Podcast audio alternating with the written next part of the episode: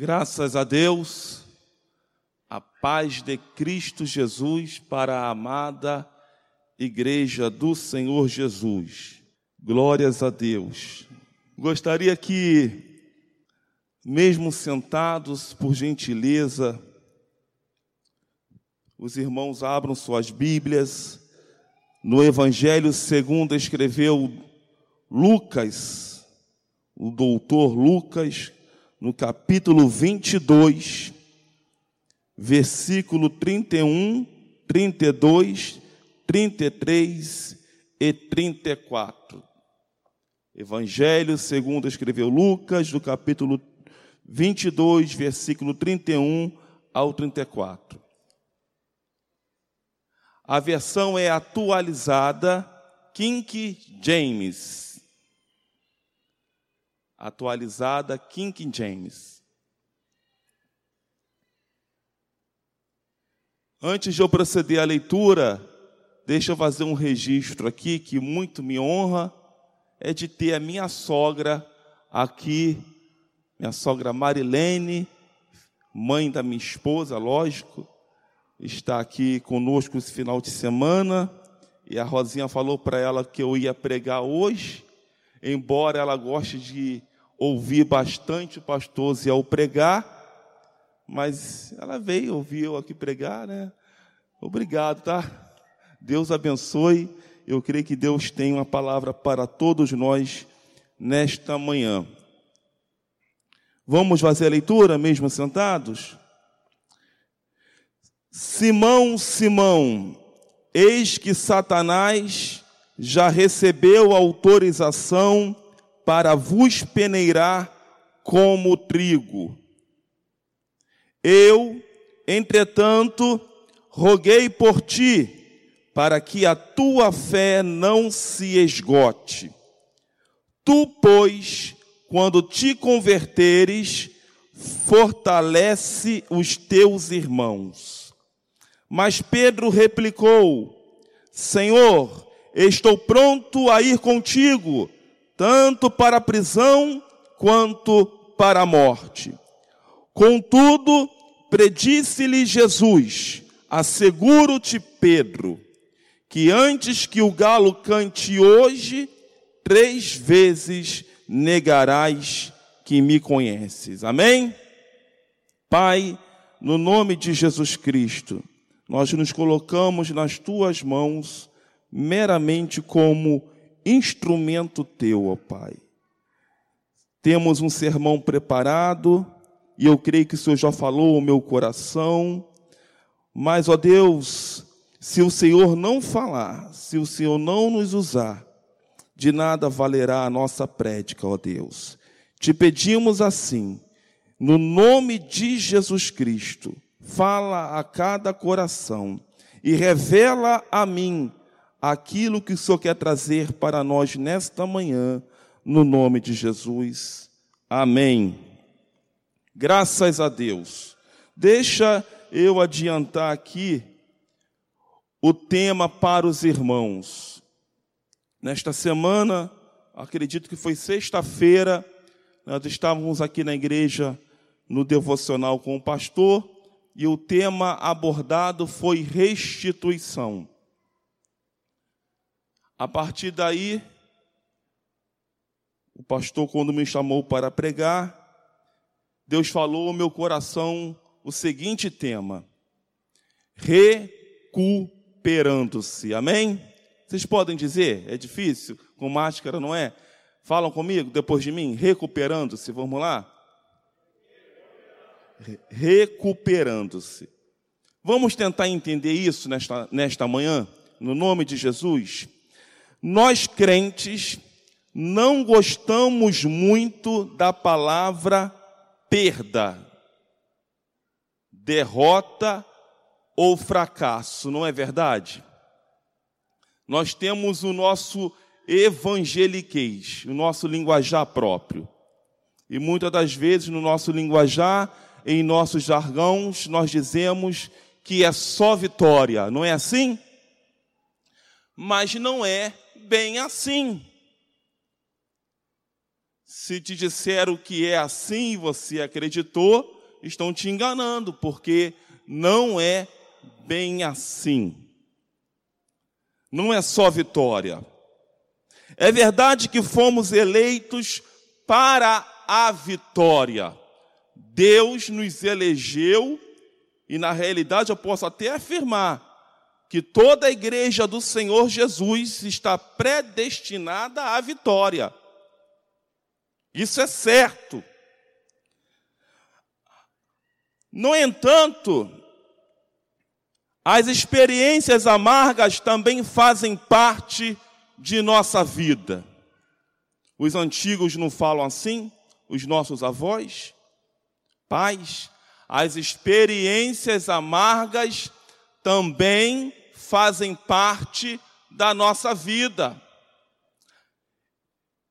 E nessas experiências amargas, é lógico que está incluído, por exemplo, a dor, a decepção, a perda, a angústia, a tristeza e por aí afora.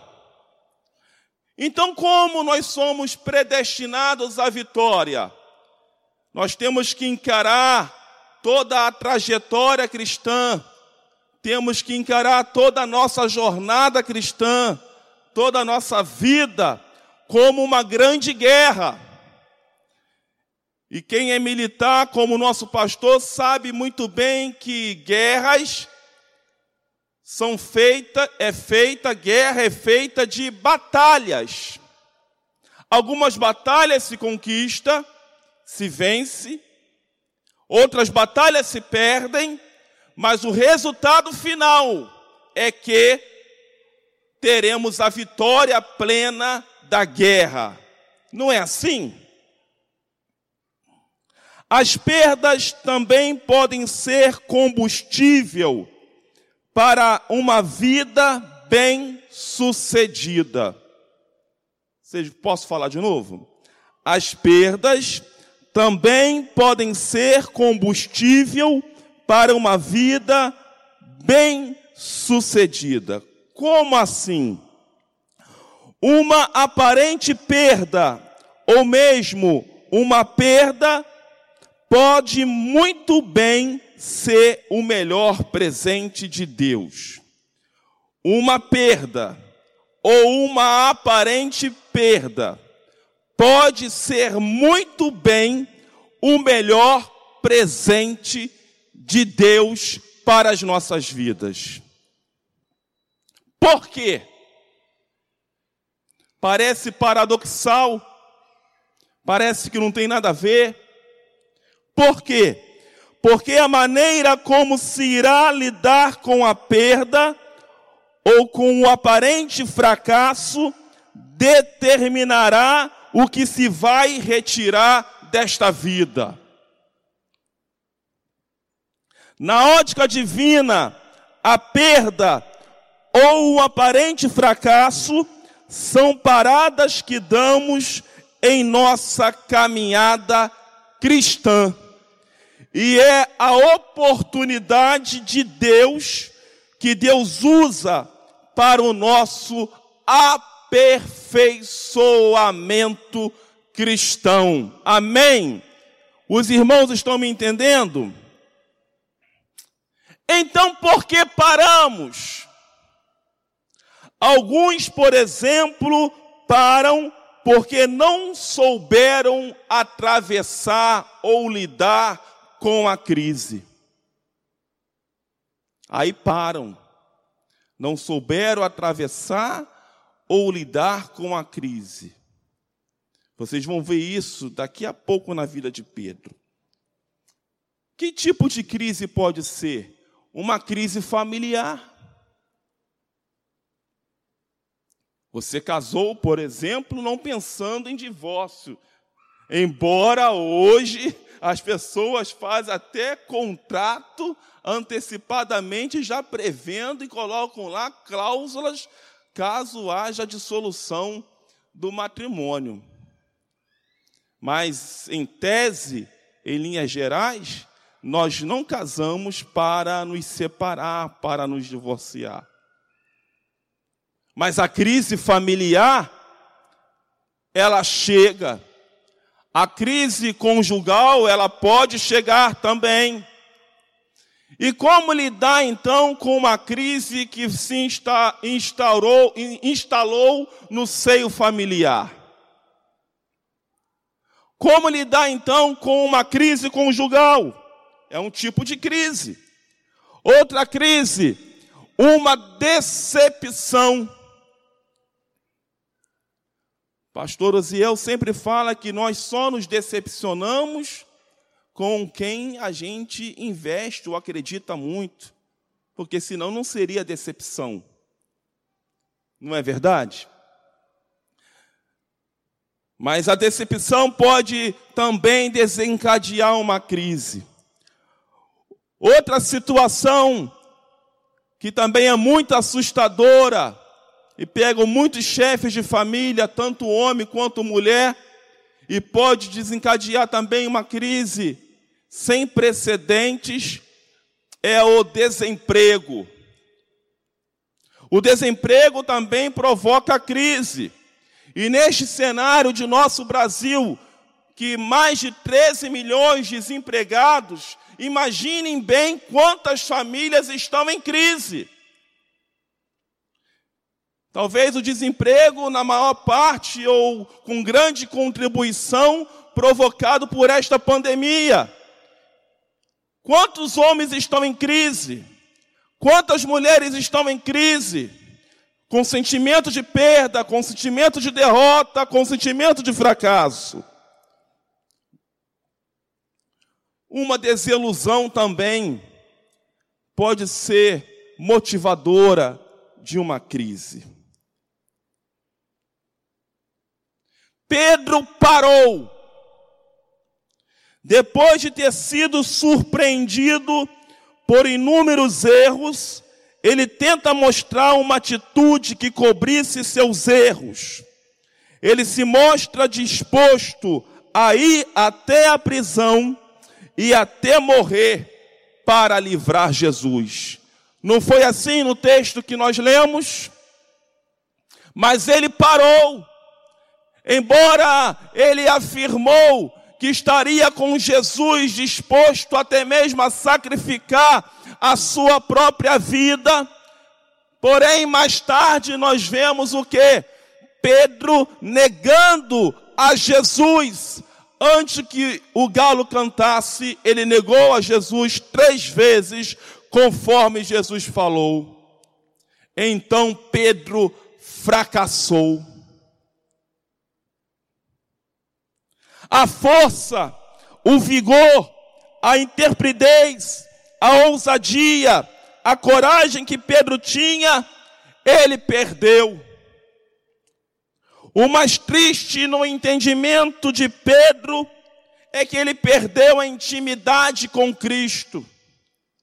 Se nós fizermos uma leitura minuciosa no Evangelho de João, no capítulo 21, nós vamos ver um Pedro acuado, um Pedro medroso, um Pedro receoso. Pedro já não era mais aquele ousado, aquele intérprete.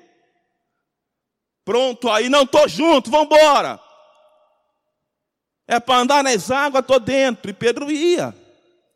Mas agora Pedro já não era mais o mesmo. E talvez você que está aqui nesta manhã, prestando atenção nesta palavra, como é de nosso costume. Você pode ser esse Pedro. Você pode ser esse Pedro. Acuado, acuada, medroso, medrosa foram muitas perdas, foram muitas decepções. Você hoje se encontra fraco, encontra-se fraca, abatido, perdeu coisas na sua vida. Perdeu coisas tanto a nível emocional quanto a nível material. Você perdeu. E agora? O que fazer?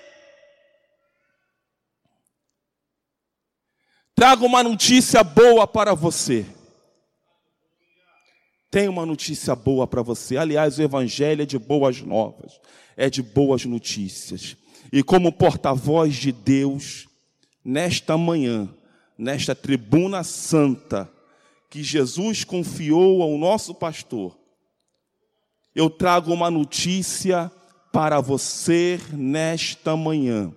Que Jesus, Jesus, Jesus é o maior interessado em te recuperar.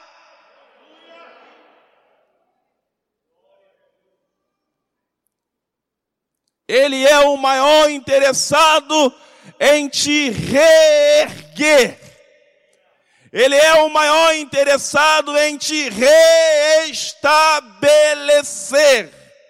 Ele é o maior interessado em te restaurar novamente, te colocar de pé, te devolver a fé, te devolver a ousadia, te devolver a interpridez, te, devolver o coragem, o entusiasmo e te fazer você acreditar e crer, viver e experimentar que você é mais do que vencedor. Abaixande cantarabacheias. Aleluia. Glória a Deus. Nós vemos isto também na vida de José. O José é conhecido como José do Egito, José filho de Jacó. Nós vemos isto na vida dele. José passou por crises, por perdas, por decepções, por desilusões. Uma crise que José passou foi crise de relacionamento. Ele não era aceito pelos próprios irmãos dentro do seio familiar. Imagine você viver com os teus irmãos no seio da tua família e você não ser aceito, bem-quisto ali à mesa. Você ser taxado de hipócrita, de inconveniente, de orgulhoso, de presunçoso e por aí afora. José teve que experimentar esta crise dentro da própria casa. Embora Deus tivesse dado sonhos a ele, promessas a ele, que ele seria um homem de autoridade, um homem de posses. Mas ele, em primeiro lugar, teve que experimentar o desprezo, teve que experimentar o escárnio, teve que experimentar a zombaria dentro da própria casa. Imagine você, uma pessoa, viver acuada, medrosa, receosa, dentro do próprio lar. Outra crise de José, crise de conduta. Como assim? José, um bom período da sua vida, ficou preso num cárcere.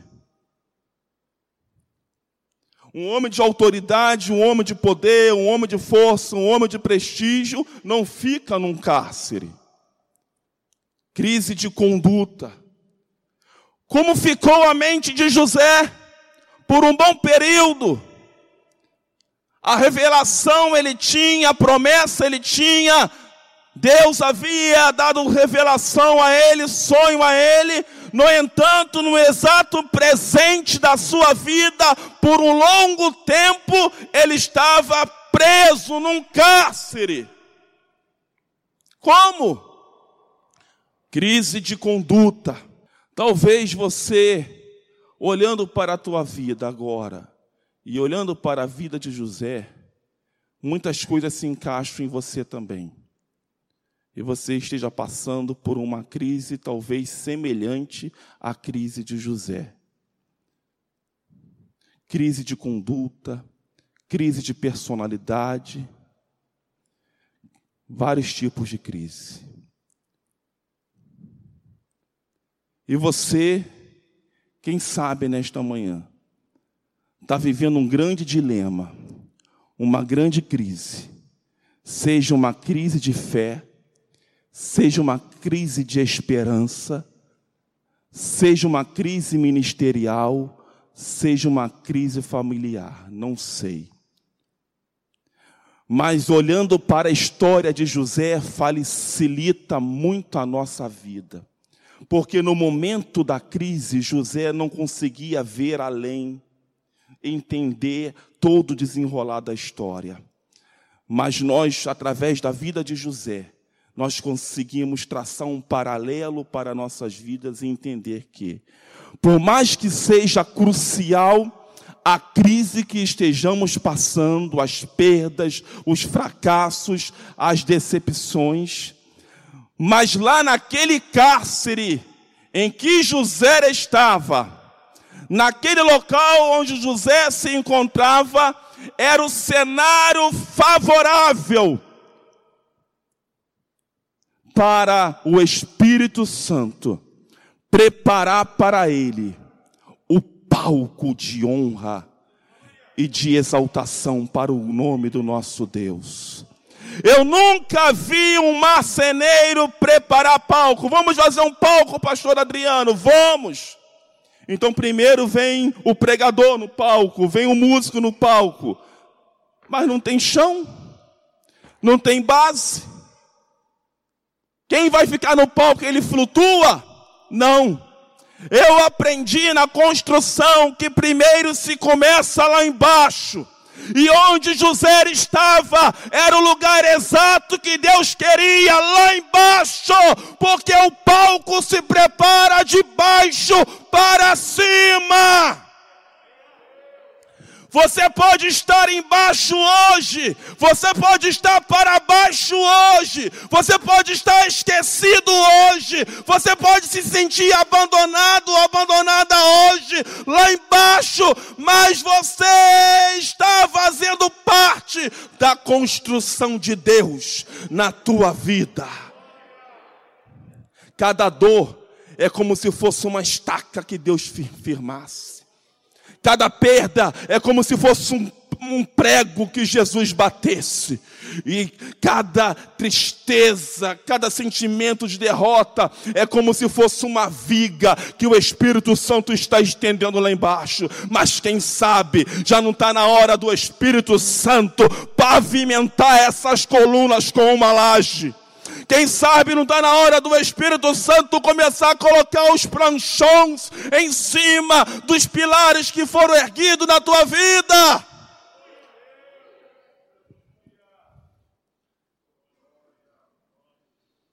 José não sabia disso, mas cada coluna estava sendo erguida. Depois os pranchões.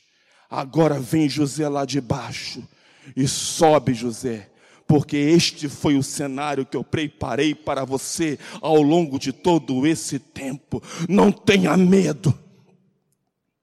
Não tenha medo, porque o Espírito Santo nesta tua dor porque o Espírito Santo, nesta tua angústia, ele está estabelecendo, reestruturando todas as áreas da tua vida, e o nome do Senhor há de ser glorificado em todas as esferas da tua vida.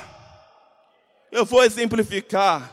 O nome do Senhor há de ser glorificado na tua vida familiar. E você vai recebendo aí. O nome do Senhor há de ser glorificado, proclamado, anunciado, exaltado na tua vida conjugal. O nome do Senhor há de ser glorificado, eu vou especificar mais, na vida dos teus filhos. Embora você veja hoje, olhe, aparentemente, não dá. Mas o Senhor tem promessa para contigo, e o nome do Senhor há de ser glorificado através da vida dos teus filhos. Você olha para a tua conta corrente, para a tua vida financeira, e você vê, hum, mas também nesta área, o nome do Senhor há de ser glorificado na tua vida, em toda esfera, o nome do Senhor há de ser glorificado. Quero te dizer, vem um tempo de Deus para a tua vida, um tempo de recomeços, um tempo de restituição, um tempo de recuperação. Você crê nisso? Levanta a tua cabeça, mesmo sentado. Ergue a tua cabeça. Pega a tua mão direita e levanta. Agora pega a esquerda e levanta.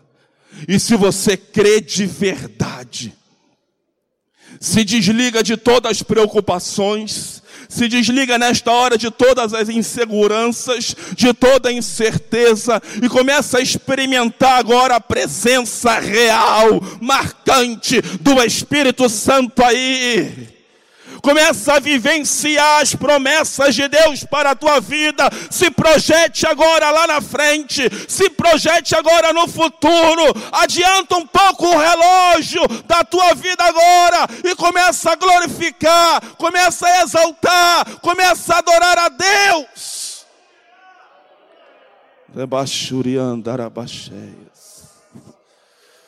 Glória a Deus. Glória a Deus. Glória a Deus, glória a Deus, glória a Deus, glória a Deus. Levanta as duas mãos de novo, vai ser rápido. Porque mãos levantadas para o alto é sinônimo, significado de rendição. Você está dizendo agora para Jesus: Eu me rendo, Jesus. Eu me lanço, Jesus. Eu me jogo, Jesus. Eu abro mão dos meus interesses pessoais, Jesus. E eu me rendo aos teus projetos. Eu me rendo ao teu querer. Eu me rendo ao teu propósito, Jesus. Vem, Jesus. Opera na minha vida, Jesus. Opera em, em meu lar, Jesus. O que o Senhor quer. Opera, Jesus. Opera, Jesus. Opera, Jesus. Desça a tua mão. Descansa. Glória a Deus. Glória a Deus. Deus não está interessado em apontar os teus erros, as tuas perdas, os teus fracassos.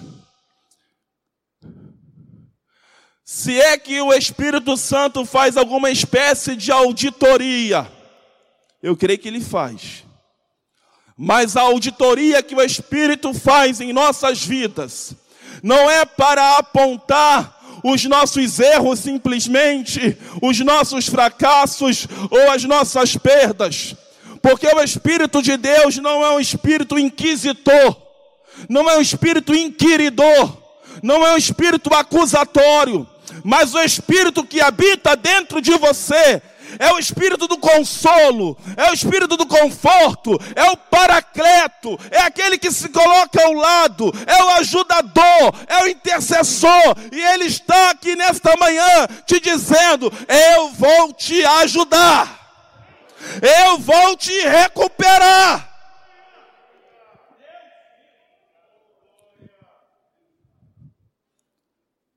Vou te ajudar, porque eu sou ajudador. Vou te recuperar novamente. Foi falado aqui de traumas. O que adianta as cadeias se abrir se a pessoa continua preso às correntes?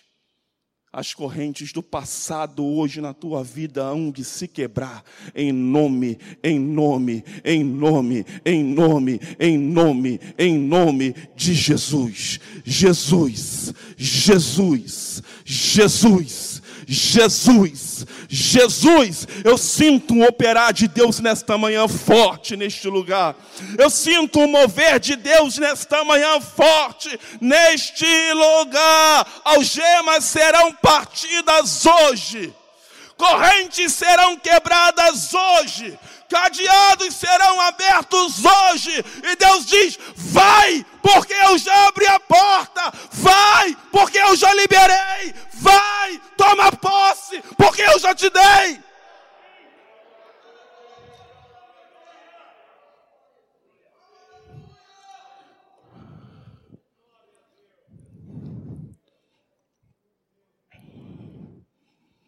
Jesus é o maior interessado em nos recuperar.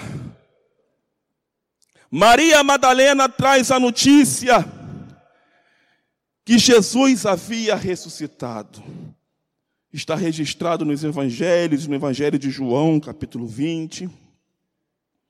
Pedro e o discípulo a qual Jesus amava, a gente entende logo que era João.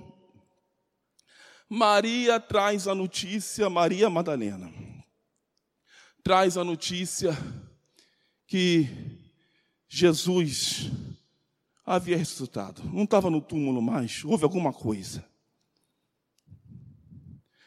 E ela, com outras mulheres, traz a notícia e vão procurar os discípulos. Os primeiros discípulos que ela vê era Pedro e João. E ela dá a notícia tanto a Pedro quanto a João.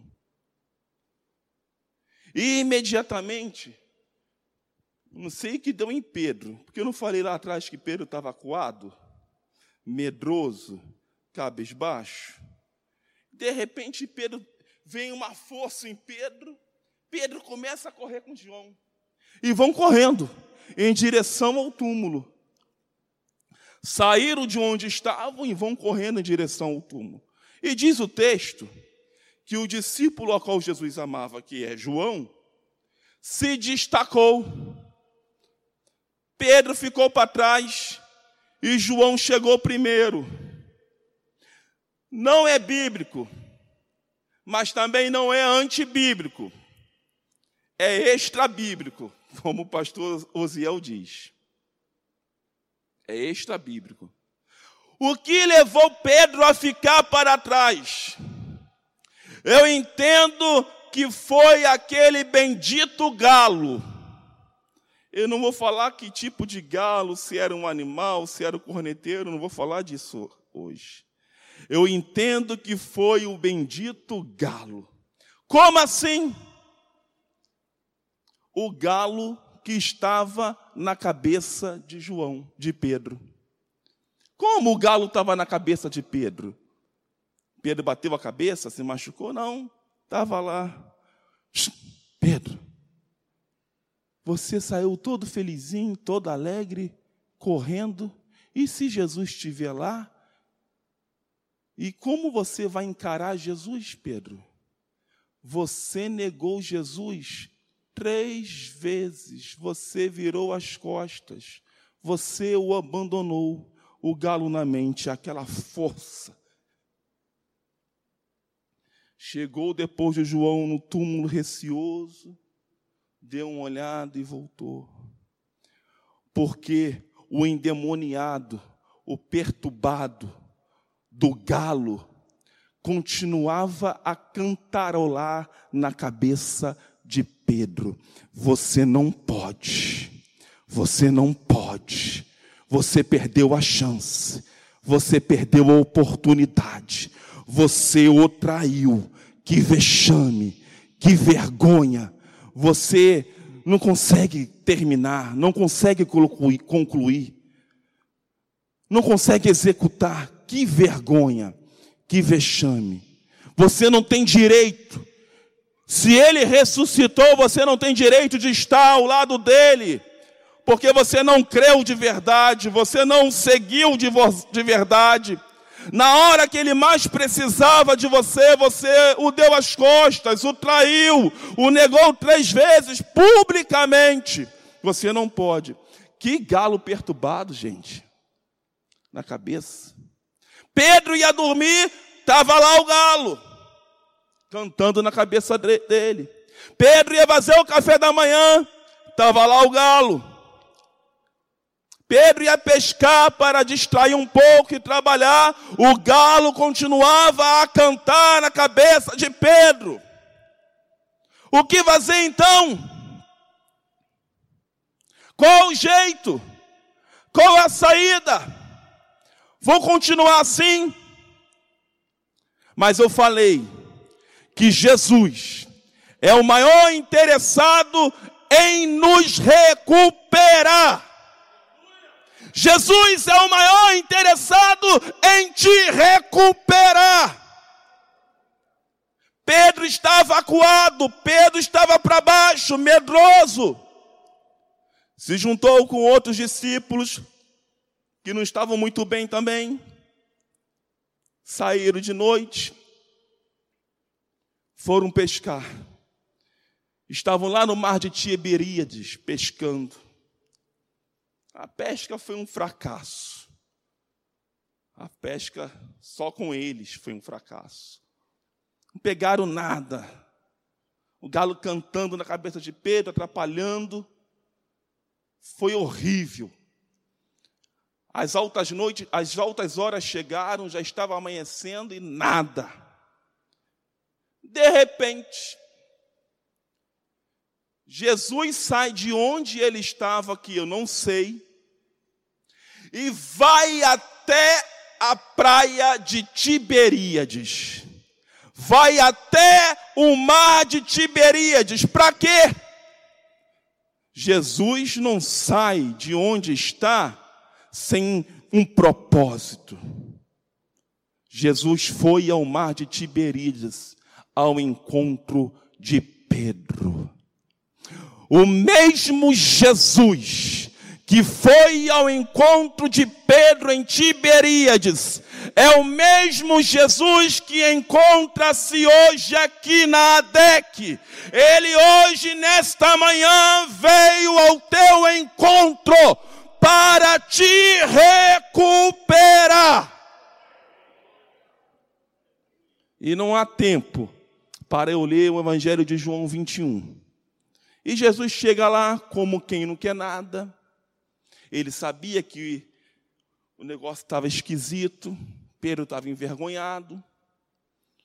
E ele queria comer com eles, queria lanchar e, e passar a informação: ora, não pegamos nada.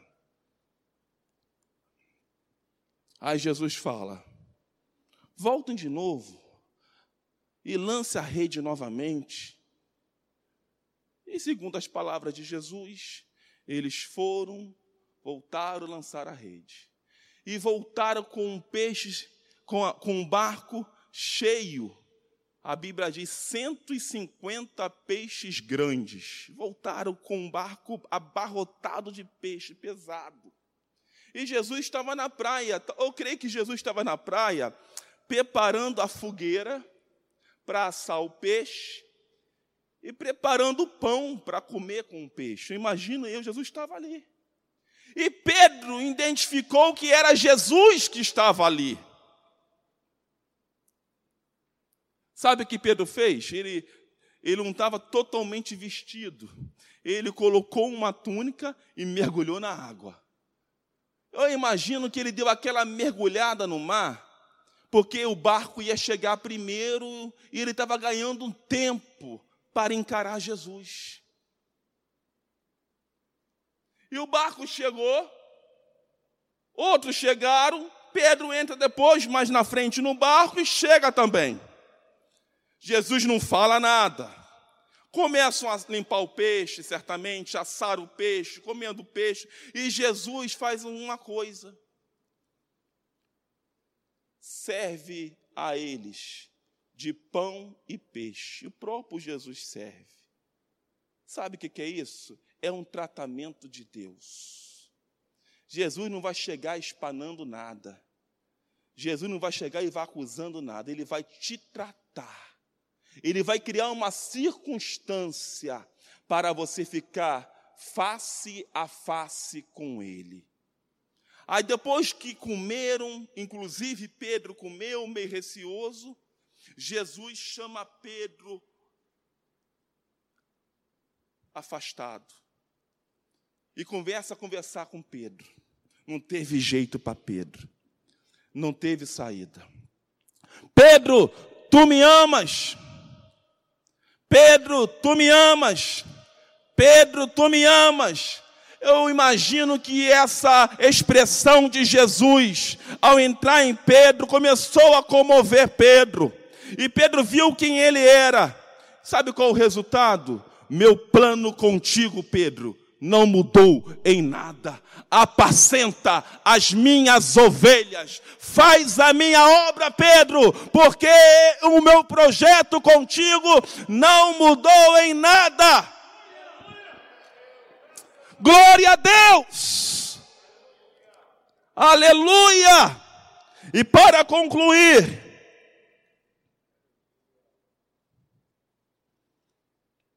eu quero aplicar essa mensagem. Pedro vazia jus ao nome dele, pedra. Pedro realmente era firme, era ousado, era valente. Mas após a traição, e antes de Jesus o recuperar, Pedro ficou fraco, medroso, acuado, para baixo. Virou pó de pedra foi triturado pela dor, de pedra foi triturado pela angústia, de pedra foi triturado pelos sofrimentos, pela perda. De repente, alguns de nós, alguns de vocês nesta manhã, é este pó, era pedra, mas virou pó. Talvez na tua casa só há pó no trabalho, pó, na vida financeira, pó, em várias áreas da tua vida se tornaram pó. Mas Pedro tinha uma outra coisa: lágrimas. Lágrimas. Lágrimas é água, não é? Pó com água vira massa. E massa na mão de Jesus, que é o oleiro, se transforma em vaso. E eu vejo nesta noite, eu creio que Jesus está olhando nesta manhã. Ele não está vendo água, não está vendo um pó, não está vendo massa, mas ele está vendo aqui vasos, vasos, vasos, vasos, vasos, vasos úteis para o seu serviço, vasos, vasos úteis para o ministério de Cristo, vasos que ele não abre mão, vasos que ele não joga fora, vasos na mão do oleiro que é Jesus. Glória a Deus! Aleluia! Onde estão os vasos nesta manhã? Dá um glória a Deus forte aí! Os vasos adorem a Jesus! Diz a palavra de Deus.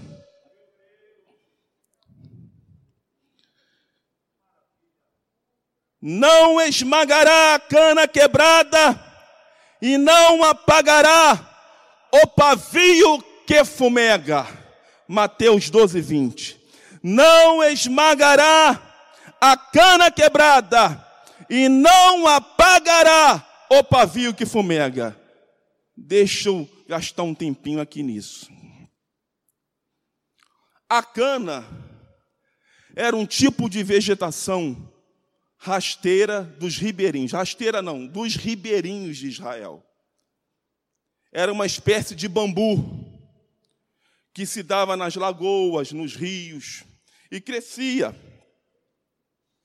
As crianças brincando, como nós, como os nossos filhos, à beira dos rios, das lagoas, tinham o costume de pegar aquela cana, aquele pedaço de bambu, cortava ou arrancava e fazia orifícios na cana para se tornar uma espécie de flauta. Mas a cana, meus pastores, era muito sensível. E aquelas crianças não conseguiam acertar a furação legal, exata, e se estragava, jogava fora. Pegava outra cana, tentava o mesmo processo, mas não dava certo, se estragava, dava, jogava fora. Pegava outra cana, tentava o mesmo processo, mas nem sempre dava certo. Mas Jesus está falando que a cana quebrada não será esmagada. Esmagar é descartar, tornar-se inútil, não serve mais para nada. Você pode ser até esta cana furada. Os sons não estão sendo emitidos conforme a boa música. Não está bem orquestrado. Você que é esta cana. Mas Jesus está dizendo: ainda que furado, ainda que não saiu perfeito, ainda que não saiu como você queria, ainda que há desajustes na tua família, ainda que há desajustes na tua vida conjugal, ainda que há desajustes em você mesmo, eu, o Senhor, não te descartarei. Eu não abrirei mão de você. Eu não te lançarei fora eu não te usarei e te descartarei. Não, você continua para mim com o mesmo valor, com a mesma preciosidade, porque nas minhas mãos, cana é instrumento de valor. E o pavio que fumega. Hoje nós temos a bendita eletricidade. Mas nos tempos bíblicos não existia a eletricidade. As luzes eram acesas, por exemplo, através de lamparinas. A lamparina era um recipiente cheio de azeite combustível e tinha um pavio que se acendia na ponta, e aquela luminosidade que o pavio aceso provocava era abastecido pelo azeite da botija da lamparina. Mas o azeite acabava.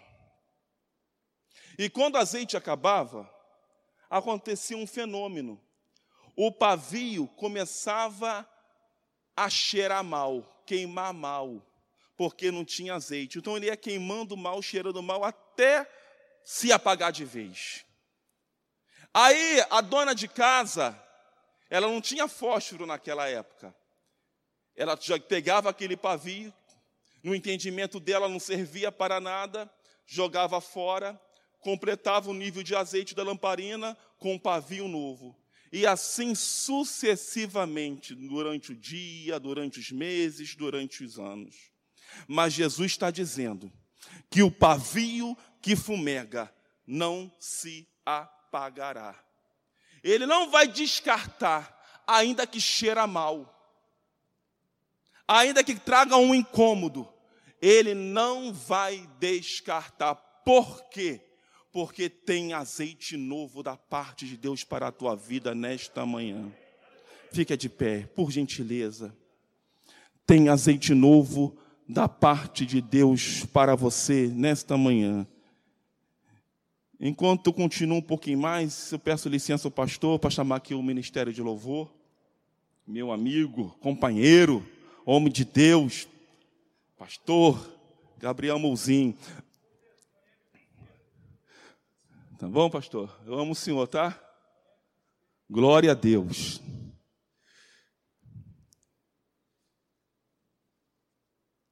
Tinha um outro fenômeno também que acontecia com a cana, que a cana ela ficava com seus pés nas águas e ela tinha o orifício superior aberto, e ela retinha as águas dentro dela.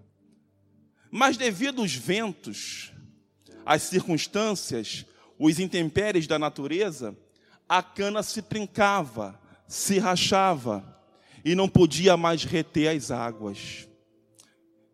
Isso é fantástico, porque o Espírito Santo de Deus falou comigo. Existem pessoas que estão até com os pés na água, mas já há muito tempo não retém mais as águas. Estão até com os pés na água, mas há muito tempo não retém mais as águas. Você pode até estar na igreja, frequentar os cultos da igreja, ser um crente aqui da igreja, mas há algum tempo as águas que é a palavra de Deus no teu interior já não são mais retidas. E Jesus está dizendo que ele vai dar um jeito com a cana. Se fosse eu no recipiente que está vazando água, eu calafetaria com alguma coisa, uma fita adesiva, um betume. Eu não sei o que o Espírito Santo vai fazer na tua vida, mas alguma espécie de calafetação espiritual ele vai fazer em você. E a partir de hoje, aquilo que se passou na tua vida e você perdeu, será retido hoje, em nome de Jesus. Você não será mais uma fonte de perda, mas você será uma fonte de provisão. Uma fonte de provisão em todas as áreas da tua vida. Glória a Deus. Essa é uma manhã de se recompor a lamparina. Não sei que nível está de azeite na tua lamparina. Não sei como está o pavio da tua vida. Se está acabando, se está fumegando, se está exalando mau cheiro, não sei que ponto está.